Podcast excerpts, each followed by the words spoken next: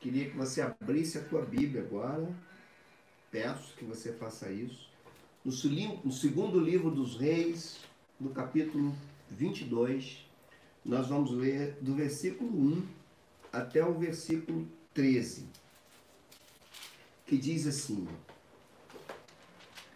Esperar você abrir então, tá? Primeiro Reis 22, versículos de 1 a 13. O texto sagrado vai nos dizer o seguinte: Tinha Josia oito anos de idade quando começou a reinar e reinou 31 anos em Jerusalém. Sua mãe se chamava Gedida e era filha de Adaías e Boscote, Boscate. Fez ele o que era reto perante o Senhor, andou em todo o caminho de Davi, seu pai, e não se desviou nem para a direita nem para a esquerda. No 18 ano do seu reinado, o rei Josias mandou o escrivão Safã, filho de Azalias, filho de Mesulão, à casa do Senhor, dizendo: Sobe a Ilquias, o sumo sacerdote, para que conte o dinheiro que se trouxe à casa do Senhor, o qual os guardas da porta ajuntaram do povo, que o deem nas mãos dos que dirigem a obra e tenha seu cargo a casa do Senhor, para que paguem aqueles que fazem a obra que há na casa do Senhor, para repararem os estragos da casa. Aos carpinteiros, aos edificadores e aos pedreiros, e comprem madeira e pedras lavradas para repararem os estragos da casa. Porém, não se pediu conta do dinheiro que se lhes entregara nas mãos, porquanto procediam com fidelidade. Então disse o sumo sacerdote Uquias ao escrivão Safã: Achei o livro da lei na casa do Senhor. E Uquias entregou, entregou o livro a Safã e o leu. Então o escrivão Safã veio ter com o rei e lhe deu o relatório, dizendo: Teus servos contaram o dinheiro que se achou na casa e o entregaram nas mãos dos que dirigem a obra e têm seu cargo a casa do Senhor. Relatou mais o escrivão Safã ao rei, dizendo: O sacerdote Uquias me entregou um livro. E Safã o leu diante do rei. Então o rei, ouvindo as palavras do livro da lei, rasgou as, as suas vestes, ordenou o rei a Ilquias, o sacerdote, e a Aicão, filho de Safã, e a Acabô, Aquibô, filho de Micaías, e a Safão, o escrivão, e a Asaías, servo do rei, dizendo, Ide, consultai o Senhor por mim, pelo povo e por todo o Judá, acerca das palavras deste livro que se achou, porque grande é o furor do Senhor que se acendeu contra nós, porquanto nossos pais não deram ouvidos às palavras deste livro para fazerem segundo tudo o quanto de nós está escrito. Senhor, Suas palavras são sempre transcendentes e acima da nossa compreensão humana e pecaminosa. Mas por outro lado, Senhor, tu nos deste o teu espírito e nos deste também uma nova vida, para que possamos ler compreender e corresponder aos teus desejos. Nós suplicamos, Senhor, que a palavra que será pregada hoje, com base nesse texto, encontre corações abertos e desejosos de ouvir, de entender e de praticar aquilo que tu nos fala, Senhor. Ó Deus, que o teu Espírito venha aplicar em nós e que teu Espírito venha, por meio da minha boca, Senhor, anunciar a tua palavra a mim e a todos que me ouvem, Senhor. E que teu nome seja engrandecido e glorificado no nosso meio, em nome de Jesus. Amém. Meus amados irmãos, as palavras de domingo passado ainda estão ecoando em nossos ouvidos quando o Senhor diz: Tens nome de que vives, mas está morto. Palavras que muito nos impressionaram e a gente entende, se está morto, precisa viver. E só pode viver se Deus dá vida. Esse processo importante de como Deus é, traz avivamento, de como Deus vivifica a sua igreja, de como Deus revitaliza a sua igreja. Só Ele pode trazer a vida, só quem pode trazer vida é o Senhor. O avivamento é necessário para uma igreja que está definhando espiritualmente. E aqui nós vivemos uma realidade da nossa geração. Igrejas, templos bonitos, acostumados com os ritos que nós sempre praticamos, acostumados em fazer aquilo que nós fazemos todos os domingos, mas muitos de nós é, estamos presentes em todos os rituais da igreja, em todas as atividades da igreja, mas muitos de nós estão com suas vidas espirituais minguadas. Muitos de nós não oravam mais, muitos de nós não se apegam à palavra, muitos de nós perderam o temor e o Senhor está falando ao nosso coração. O avivamento é necessário, porque há existem tempos de apatia, existem tempos de indiferença. Existem momentos em que nós absorvemos a cultura pagã. Existem momentos de apostasia da igreja, onde ela se distancia da escritura, se distancia da palavra e por isso ela definha, ela vai minguando. A Bíblia está cheia de exemplos assim, e um desses é a igreja de Sardes que nós pregamos domingo. A história da igreja também traz para nós é, exemplos assim, situações assim de igrejas que morreram espiritualmente, embora não tivessem suas atividades, seus cultos, mas estava morta por dentro. Nós não podemos ignorar essa verdade e nós precisamos ficar ainda humildemente com os nossos ouvidos abertos e o nosso coração pronto. Ouvidos para ouvir, coração para absorver aquilo que o Senhor está nos dizendo. Não é difícil perceber esta realidade nos nossos dias, é, igrejas com muitas atividades, igrejas numerosas, pessoas acostumadas com aquilo que fazem, mas vida espiritual morta, abandono da verdade, distanciamento da escritura, falta da escritura tanto no púlpito quanto na vida das pessoas. Eu creio que por essas e por outras razões, nós precisamos que o Espírito Santo traga um tempo de restauração. O Espírito Santo traga um tempo de avivamento para nós e não, não ignorem o que eu estou falando. Nós passamos, estamos quase cinco meses em casa. E eu costumo dizer que a, as curvas da vida nos ensinam muito, mas nem sempre nós aprendemos. Nesses meses que nós estamos juntos, o Senhor está nos dando oportunidade para reavaliar a nossa fé, reavaliar nossa vida cristã, reavaliar nossa vida com Ele, reavaliar as nossas práticas. Então eu creio por, por tudo isso que eu estou falando para vocês, nós precisamos de um tempo de restauração, de avivamento, nós precisamos de um verdadeiro despertar espiritual, da volta ao zelo, a volta à santidade, a volta ao desejo pela palavra. E esse texto que nós lemos fala muito conosco.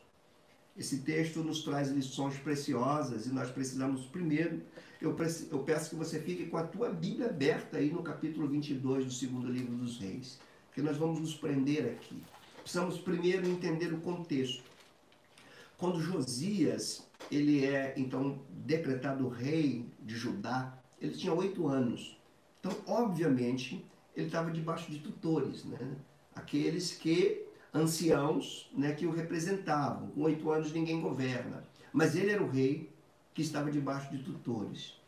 E depois, passado algumas décadas, é, Josias faz algo que era muito comum, ele manda restaurar o templo. Então, o texto que nós lemos fala disso. Os primeiros três versículos vai falar do, do reinado de, Jesus, de Josias e do caráter de Josias, daquilo que estava no coração desse rei. Agora, é interessante nós entendermos que tanto seu pai como seu avô, pai de Josias e avô de Josias, foram homens e reis de, de Judá ímpios ímpios que abandonaram o Senhor, abandonaram a palavra de Deus, abandonaram a santidade, abandonaram a lei de Deus, abandonaram os preceitos do Senhor. O pai de José se chamava Amon e reinou dois anos. Mas o seu avô se chamava Manassés, foi um dos piores reis que houve em Judá. Ele reinou 55 anos. Somente o seu bisavô, que era Ezequias, que foi um rei bom. Que reinou 29 anos. Então nós estamos aí com a história de décadas e décadas de distanciamento de Deus, de menosprezo com a palavra, de a, é, religião ritualistas apenas, de religião nominal, o templo estava erguido, mas não havia temor a Deus, não havia apego à palavra, não havia, na verdade, a palavra não estava nem sequer sendo lida. Eles estavam completamente fora, palavra, fora da palavra. Obviamente, nós chegamos a uma conclusão que esse povo estava vivo por fora, morto por dentro. Esse povo tinha nome de que vivia, mas estava morto diante do Senhor. E quando você lê o verso 2 desse capítulo, ele nos dá um vislumbre do, da natureza de Josias. Como Deus levanta esse rei depois de dois reis, de, de, de reinados longos, só o Manassés foram 55 anos. Então a gente tem aí 60 anos de desprezo pela lei de Deus, 60 anos de desvio, 60 anos de aparência, 60 anos vivendo apenas de nome, de pompa, até que Deus levanta esse rei filho de Amon. E o verso 2 vai dizer assim: olha o que ele fez, olha o que, que o verso 2 diz sobre Josias. Fez ele o que era reto perante o Senhor. Depois de quase 60 anos, vem um rei que faz o que era reto diante do Senhor. Ainda sobre o caráter de Josias, diz: ele andou em todo o caminho de Davi, seu pai, com quem Deus fez aliança e não se desviou nem para a direita, nem para a esquerda. Então a gente precisa entender o que levou esse rei a não se desviar, a fazer o que era reto. Seria somente a natureza dele, porque ele vem de uma herança de apostasia, ele vem de uma herança de morte espiritual, ele vem de uma herança de religião de aparência. No entanto, dos versículos 3 até o versículo 7 desse texto que eu estou aqui partilhando com vocês, Jesus, Josias vai ordenar a restauração da casa do Senhor. Isso aqui é muito interessante num contexto histórico e cultural. Naquele tempo se entendia não só Israel, mas todo o povo do Antigo Oriente, os outros povos pagãos, mesmo os povos pagãos, eles entendiam que no templo estavam os seus deuses. E quando se cuidava do templo, também se prestava reverência a esse Deus. Então a ideia era muito comum os reis mandarem restaurar os templos, procurar repor os objetos, é, colocar ouro aonde o ouro se foi, rever tudo. Os deuses pagãos, os povos pagãos, mandavam restaurar as estátuas que representavam seus deuses. Israel também não era diferente, eles mandavam reparar o templo, porque eles entendiam que o templo era a morada de Deus. O templo era onde Deus habitava. A, a, segurança de Israel, na cabeça deles, era que havia um templo ali e naquele templo estava a glória do Senhor. Então eles foram e, e, e Josias mandou restaurar o templo. Está no verso 3 até o verso 7. Uma característica comum. Reparem, abandonar o templo segundo essa cultura do Antigo Oriente, era o mesmo que desprezar a divindade.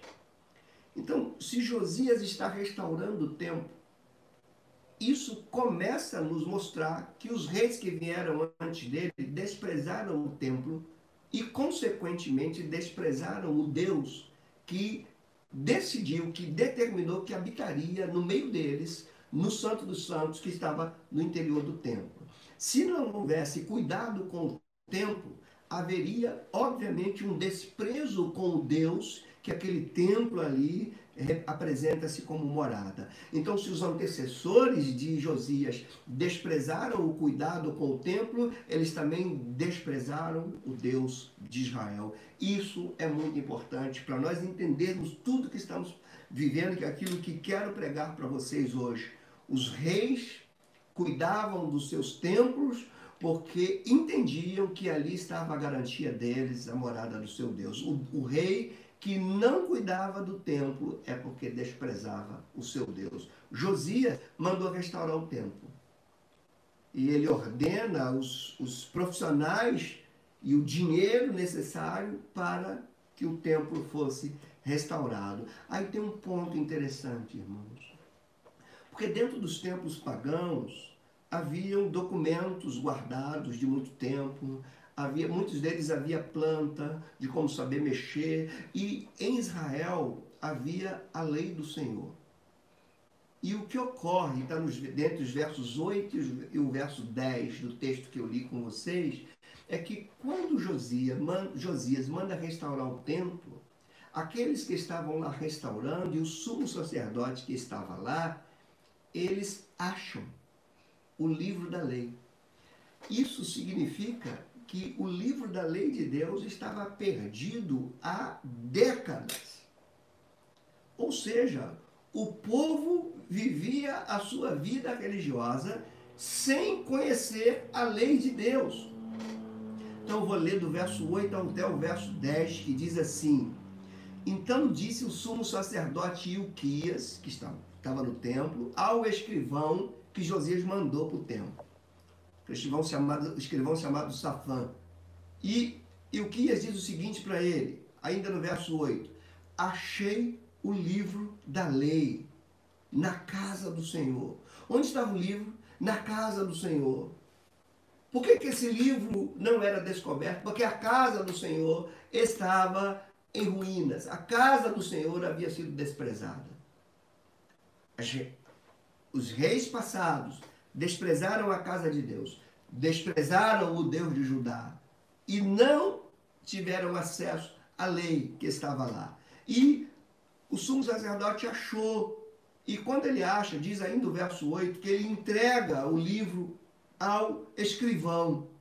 Aqui o livro que eu achei. E o escrivão leu o livro.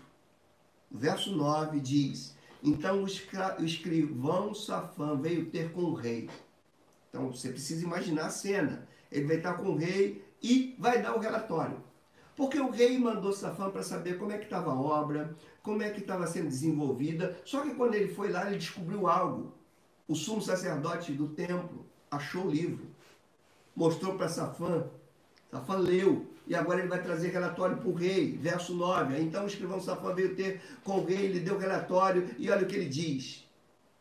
Teus servos contaram o dinheiro que se achou na casa e o entregaram nas mãos dos que dirigiam a obra e tem a seu cargo a casa do Senhor. Então, foi isso que Josias mandou fazer e é isso que ele está relatando. Só que no verso 10 ele vai dizer algo a mais. Ele diz: Relatou mais o escrivão Safã ao rei. O que, que ele fala? Que notícia é essa que o rei não esperava? E o que, que ele diz no verso 10?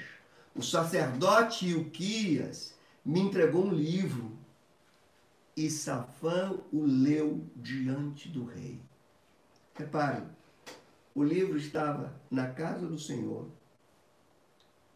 O livro estava na casa do Senhor, sem ser visto pelo povo, sem ser tocado pelo povo e muito menos sem ser lido pelo povo. Obviamente, esse povo estava morto. Porque eles não tinham a palavra do seu Deus, eles não, eles não tinham a lei do seu Deus. Se eles não tinham a lei do seu Deus, eles não sabiam o que era andar em aliança com o seu Deus. E quando o livro é achado, a primeira coisa que se faz com o livro é ler. O livro foi lido.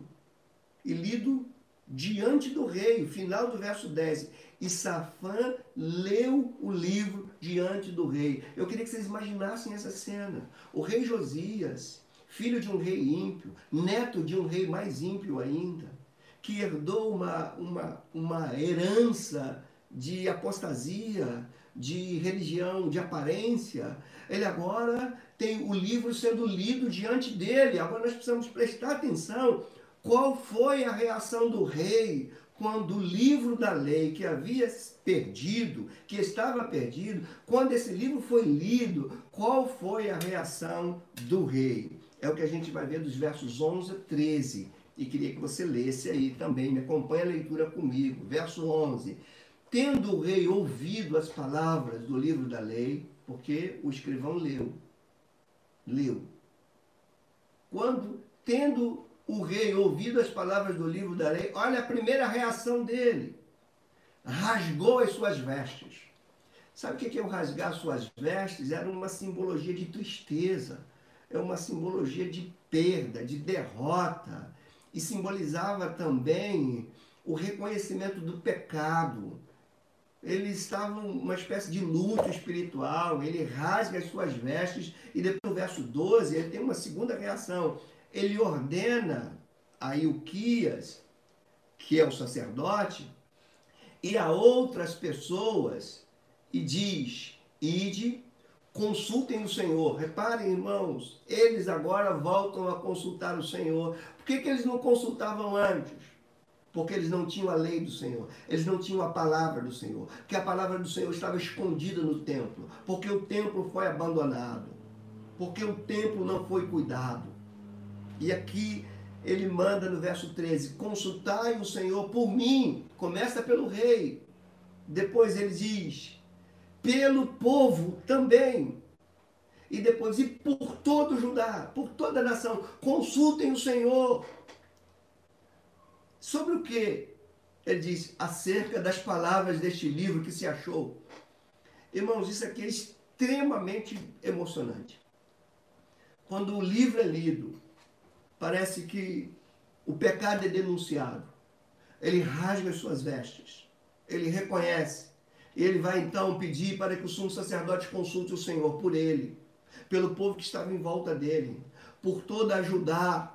E ele diz, acerca das palavras deste livro que se achou, porque, olha o que, que ele reconhece, porque grande é o furor do Senhor que se acendeu contra nós. Ele começa a reconhecer que Deus estava contra eles. Isso nos faz lembrar das igrejas do Apocalipse: tenho contra ti, tenho contra ti, tenho contra ti. Aqui Deus estava contra o seu povo. Deus estava contra o seu povo, porque o seu povo estava distante da sua lei, distante da sua verdade, distante dos seus preceitos, violou a sua aliança.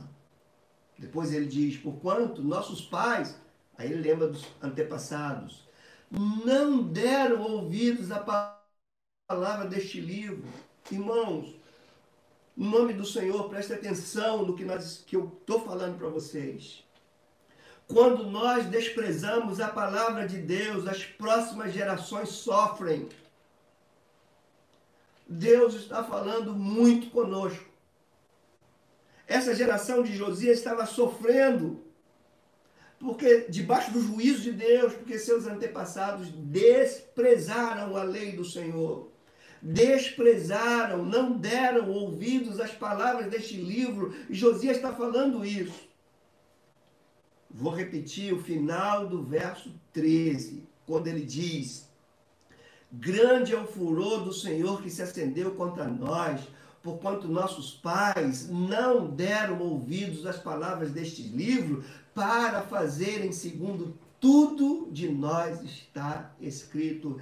Irmãos, aqui é quando Israel, quando Judá decide viver por si próprio, decide viver do seu jeito, decide viver do jeito que acham melhor, decidem viver, eles decidem viver fora da palavra de Deus, fora da lei de Deus, fora daquilo que Deus prescreveu para eles. E o que, que eles trouxeram? O abandono de Deus, o juízo de Deus e as consequências disso. Reparem nesse texto que eu acabei de ler, nesses versículos. Primeiro, que eles ouviram as palavras. Aqui a gente está retomando algo que havia sido deixado de lado. Eles começam a ouvir a palavra. Ou seja, não é possível ouvir a palavra sem o livro da lei. O que tem a ver conosco? Quando se tira isso da igreja, ninguém pode mais ouvir a Deus. Ninguém mais pode ouvir a palavra de Deus, porque a palavra de Deus ela sai da escritura, ela sai do seu livro. Quando o livro é ignorado, o povo não sabe o que é a palavra de Deus. O, Senhor, o povo não consegue ouvir a voz de Deus. É aquilo que Jesus fala no livro do Apocalipse. Quem tem ouvido, ouça. Ouça o quê? Ouça o que ele está mandando João escrever. E aqui é um recado para nós. A palavra de Deus, segundo esses versículos, quando lida e ouvida, é o que produz arrependimento. Ninguém se arrepende sem ser tocado pela palavra de Deus. E isso nos leva a um ponto interessante. Por que, que muita gente não se arrepende? Por que, que muita gente não tem nem consciência do seu pecado? Porque eles não têm relação com a palavra de Deus. Quem não se relaciona com a palavra de Deus nunca vai identificar pecado em si. Porque a palavra de Deus que denuncia o pecado. A palavra de Deus que mostra quem Deus é e mostra quem nós somos. Você nunca, e eu nunca, nós nunca iremos reconhecer pecados em nós se ficarmos distantes da palavra. Nós sempre acharemos que está tudo bom, como estava esse povo. Só que agora Josias está admitindo que eles estão debaixo da ira de Deus. E ele passa então, porque ele leu, porque ele ouviu, ele rasga as suas vestes. Um ato que demonstrava o reconhecimento do pecado, demonstrava tristeza, demonstrava arrependimento. Irmãos, sem a palavra de Deus, nós nunca teremos tristeza de arrependimento, porque nunca reconheceremos o nosso erro. Sem a palavra de Deus, nós vamos pecar sem sentir que estamos pecando. Por que, que tanta gente é, quer ficar bem com o seu pecado? Por que, que as pessoas conseguem ficar bem com o seu pecado? Porque elas ignoram a palavra de Deus. Qualquer pessoa que, dar atenção, que der atenção à palavra de Deus será confrontada com o seu pecado e encontrará então razão de arrependimento. Outra coisa que a gente vê desses versículos é que o, povo então passa a ser avaliado de acordo com o que estava escrito. De onde eu tirei isso? Do verso 13, quando ele diz assim: Ide Consultai o Senhor por mim. Consultai o Senhor pelo povo. Consultai o Senhor por todo Judá acerca das palavras deste livro. Aí eles se permitem serem avaliados por aquilo que a lei de Deus diz e não por aquilo que eles querem viver. E está aqui, irmão, se queremos um avivamento, nós precisamos permitir que sejamos avaliados por aquilo que a palavra de Deus diz e não por aquilo que nós achamos. Precisamos permitir que a palavra de Deus nos avalie. Se você está me ouvindo, antes de qualquer decisão na tua vida, antes das suas escolhas, para, olha para a Escritura e vê se ela aprova o que você está fazendo, vê se ela aprova a tua decisão, para que depois você não colha do fruto do teu procedimento como Israel estava colhendo, como Judá estava colhendo, porque o, livro da lei estava oculto, estava ignorado, estava escondido, porque o templo estava sendo colocado de lado. O povo, aqui nesse texto, ele reconhece que estava debaixo da disciplina do Senhor, porque no verso 13, ainda na segunda parte, ele diz: Porque grande é o furor do Senhor que se acendeu contra nós. Como que esse povo reconhece que está debaixo da disciplina do Senhor? Por causa da palavra. Se nós não tivermos a palavra, nós jamais, sem a palavra nós não temos discernimento, nós perdemos a sensibilidade, nós não entendemos quando o Senhor está contra nós, quando o Senhor está nos disciplinando por amor, para nos trazer de volta a santidade.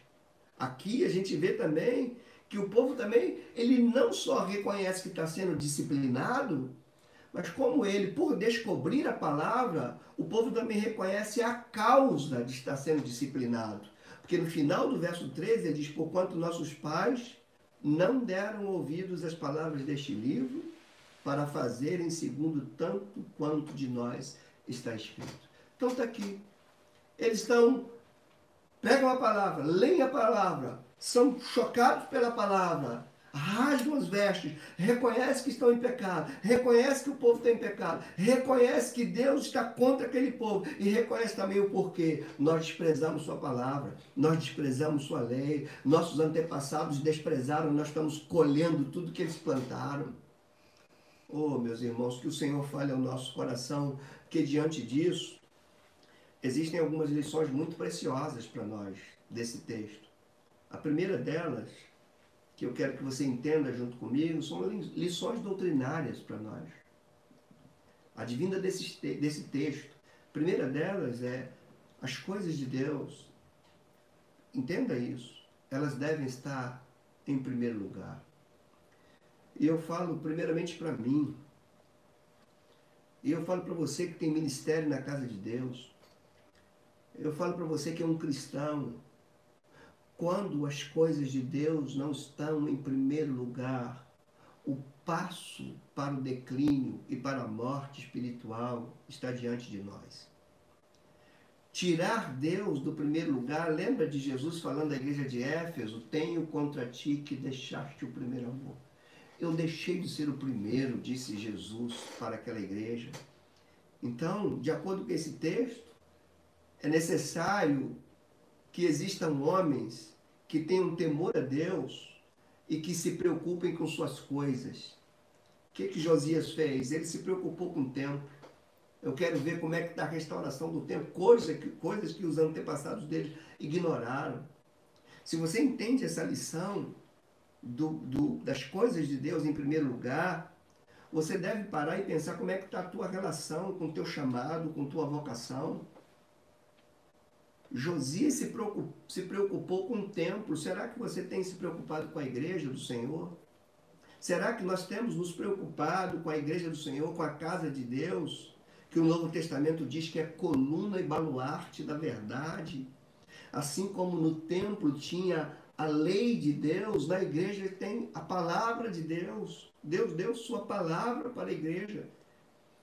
A primeira lição aqui é as coisas de Deus. Se queremos um avivamento, as coisas de Deus devem estar em primeiro lugar.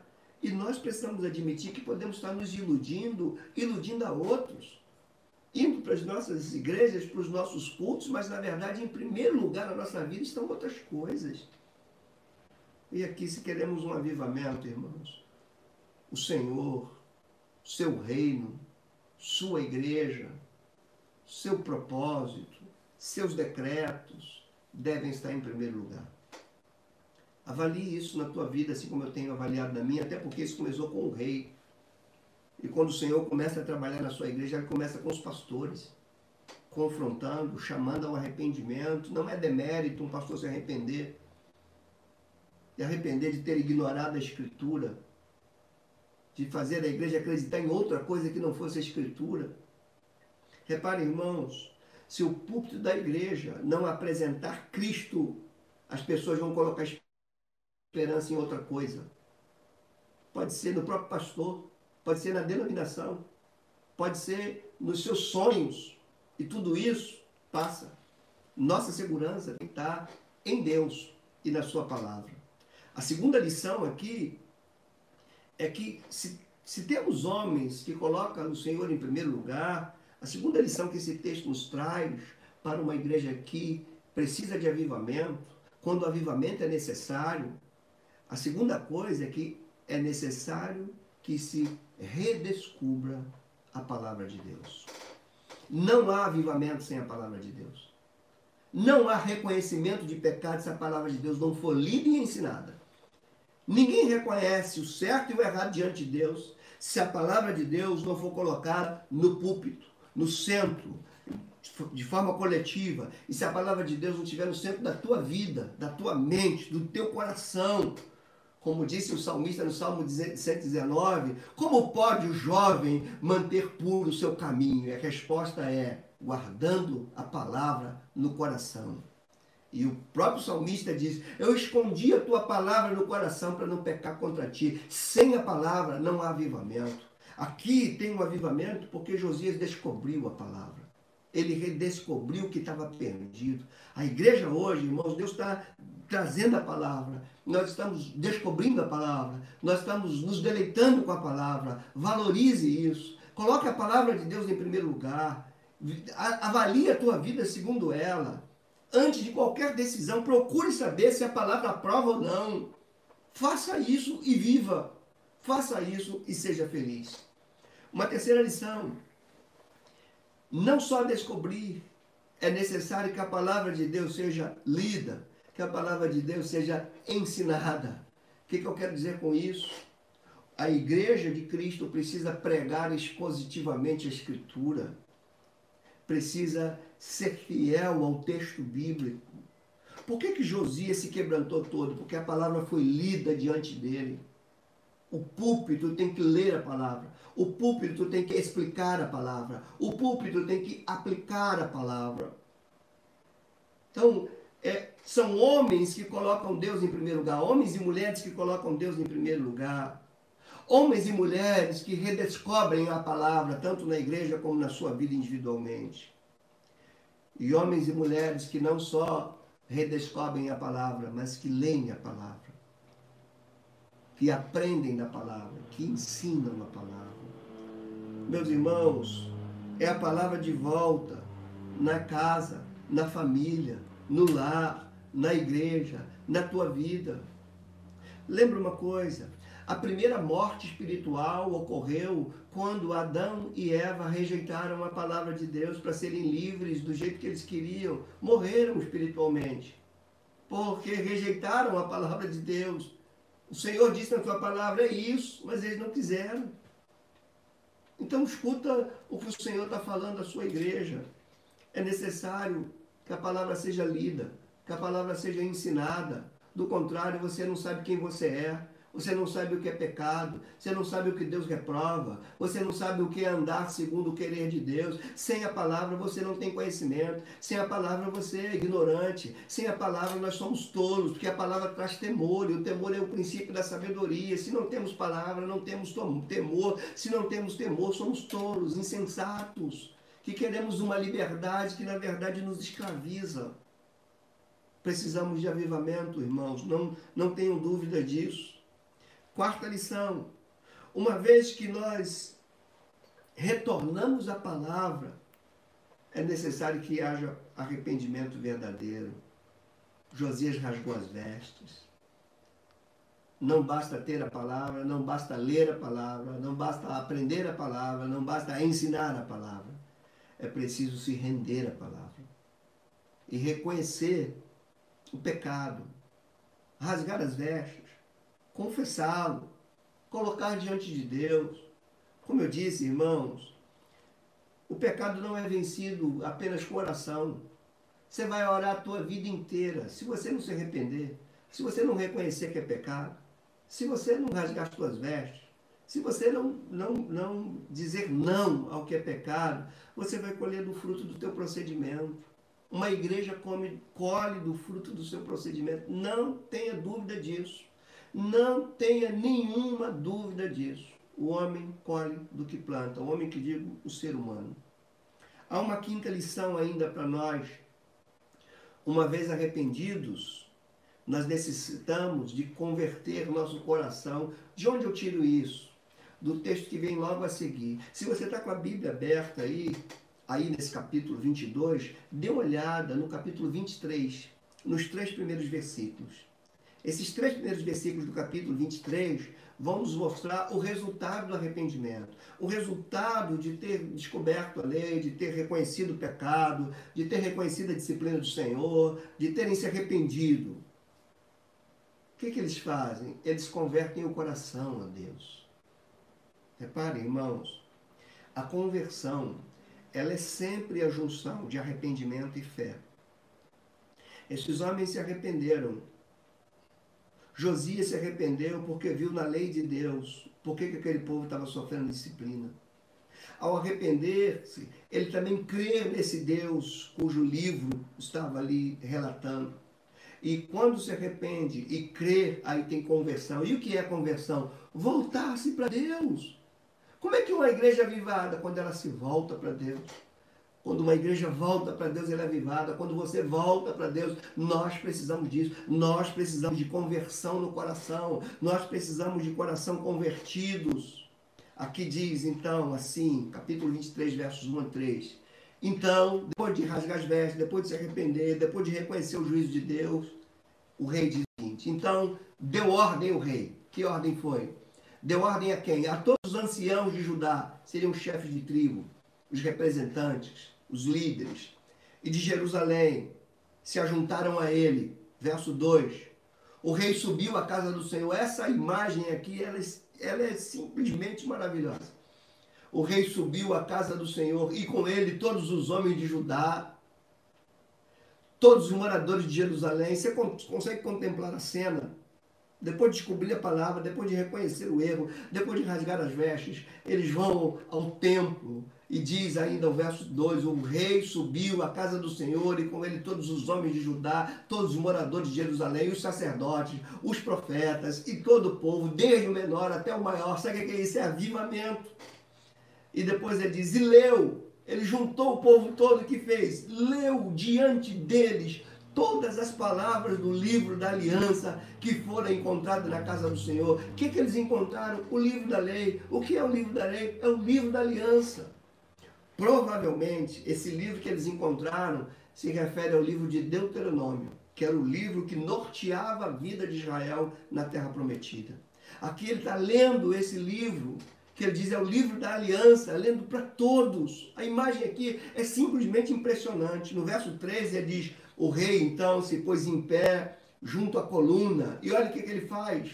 Ele fez aliança ante o Senhor. O que, que nós temos aqui? Uma renovação de aliança, uma renovação de comprometimento com a verdade de Deus. Isso só aconteceu porque a lei foi descoberta, porque eles reconheceram por meio da, da leitura da lei que estavam em pecado, que tinham negligenciado e agora eles renovam o seu compromisso de aliança com Deus.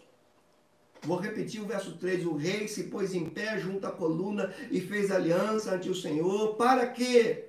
Olha o que, que ele, olha o compromisso que eles assumem para o seguirem, para guardarem os seus mandamentos. Isso é sinal que estava sendo ignorado. Agora eles assumem o compromisso de seguir ao Senhor, de guardar os mandamentos do Senhor. E tem mais dos seus testemunhos, guardarem os seus testemunhos, guardarem os seus estatutos. E ele diz mais como o povo ia guardar isso: é de todo o coração, de toda a alma, cumprindo as palavras desta aliança que estavam escritas naquele livro. E todo o povo anuiu a esta aliança. E o que nós temos aqui, irmãos? Avivamento, restauração confirmação da aliança, as pessoas voltando a assumir compromisso com a verdade de Deus, de obedecer, obedecer de todo o coração, de toda a sua alma.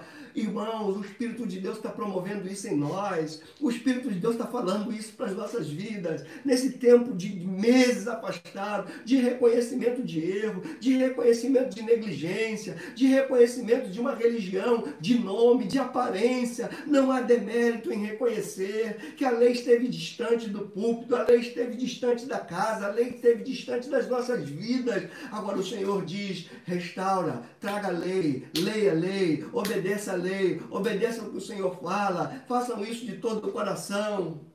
E tem mais uma sexta lição. A sexta lição vai dizer sobre o culto. A sexta lição vai dizer que um povo avivado é aquele que volta a cultuar, não para buscar seus interesses, volta a cultuar para lembrar que foram redimidos. Da onde eu tiro isso? Do capítulo seguinte também. Abra aí a tua Bíblia, aí no capítulo 23 mesmo. Agora do versículo 21 a 23. Aí, segundo Reis 23, versículos 21 a 23, que diz assim: Deu ordem, rei, o rei, a todo o povo. Olha a ordem que ele dá. Celebrai a Páscoa do Senhor. Sabe o que é a Páscoa do Senhor? É a ceia do cristão. Sabe o que, que lembrava a Páscoa? A redenção de Israel. Sabe o que, que lembra a ceia? A cruz. A redenção de Jesus Cristo. Sabe o que, que é cultuar a Deus? É reconhecer o que ele fez. Esse povo não fazia mais isso. A religião era de aparência.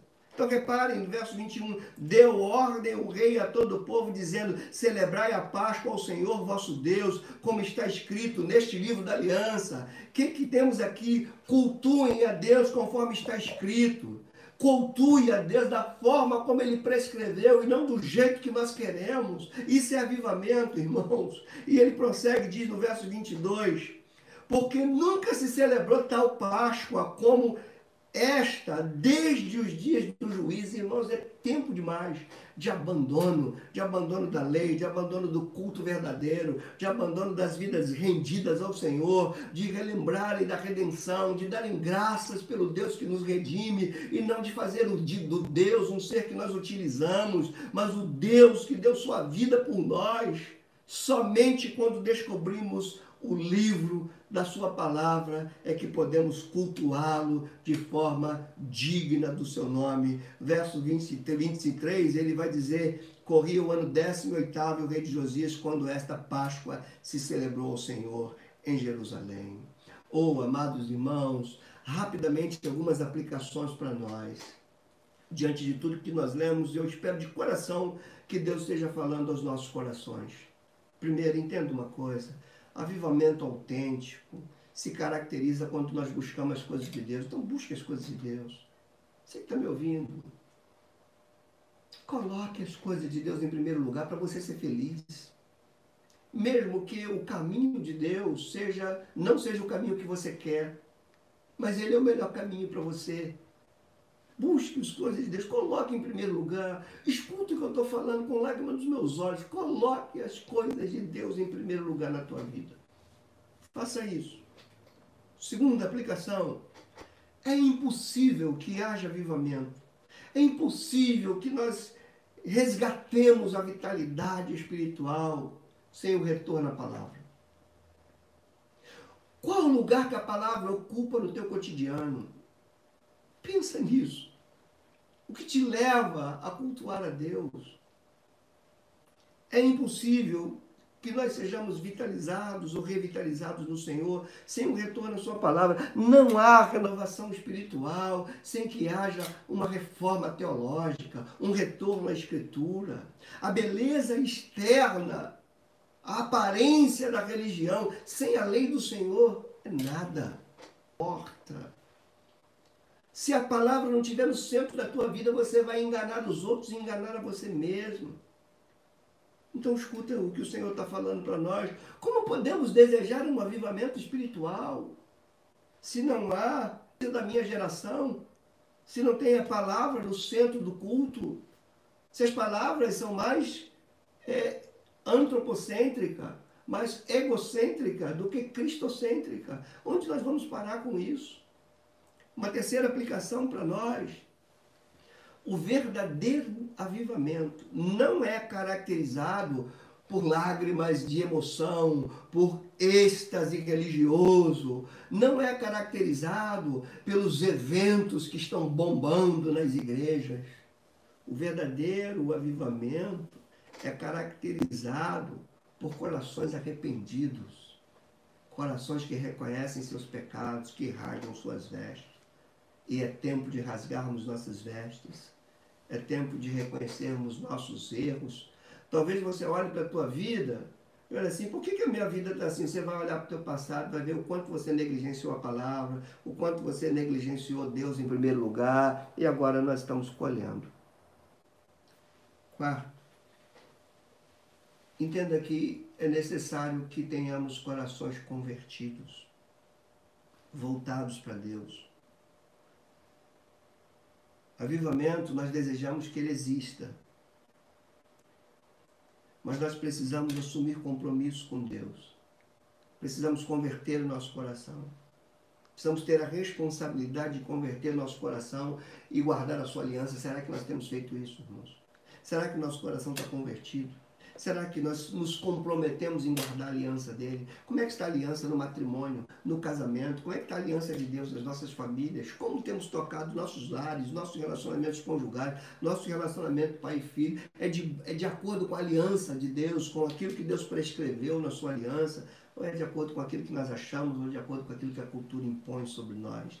É necessário corações convertidos. E por último, um povo avivado e renovado é aquele que cultua Deus, mas não do seu jeito. É aquele que cultua Deus, mas não em busca de um evento festivo. É aquele que cultua Deus lembrando da sua redenção.